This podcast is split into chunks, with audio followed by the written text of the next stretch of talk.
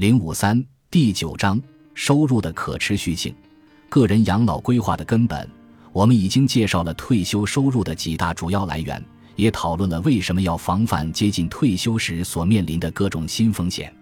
在接下来的章节中，我们将分析一些不同的案例，告诉您如何将这些收入来源整合在一起，并带着您一步步的年金化养老资产。在第二部分的剩余章节中。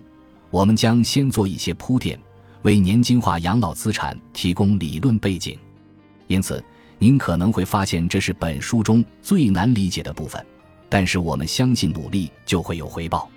为了分解复杂问题，下一步我们将为您提供需要掌握的所有主要概念的背景及定义。在本章中，我们将开启看待退休收入规划的全新视角。首先，我们将区分金融经济学和理财规划。现在，我们将高度简化这种区别，但一般情况下，金融经济学家会问：“您有什么资源？”而理财规划师会问：“您想要什么样的生活方式？”当您阅读下文时，想象一下，您可以从两副眼镜中选择一副，帮助您更清楚地理解文字和理念。其中一副是金融经济学的眼镜。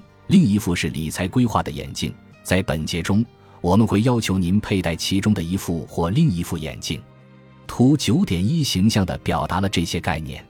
您可以看到，无论是金融经济学方法还是理财规划方法，都认同年金化是最佳方式。虽然遵循不同的路径，却都得到相同的结论。金融经济学方法关注生命周期内的资源、各种约束条件。风险规避以及缺乏耐心等问题，而理财规划方法看重目标、梦想和期望。经济学家希望在一段时间内平滑您的生活水准，而理财规划师则希望通过投资和储蓄来最大化您的投资机会及退休规划的成功率。虽然使用眼镜这种略带怪诞的讨论，有些偏离现实中提供终生退休收入的实际考虑，但还是要坚持下去。阐述退休收入的意义，了解养老金在您未来生活中发挥的作用，这是非常现实的问题。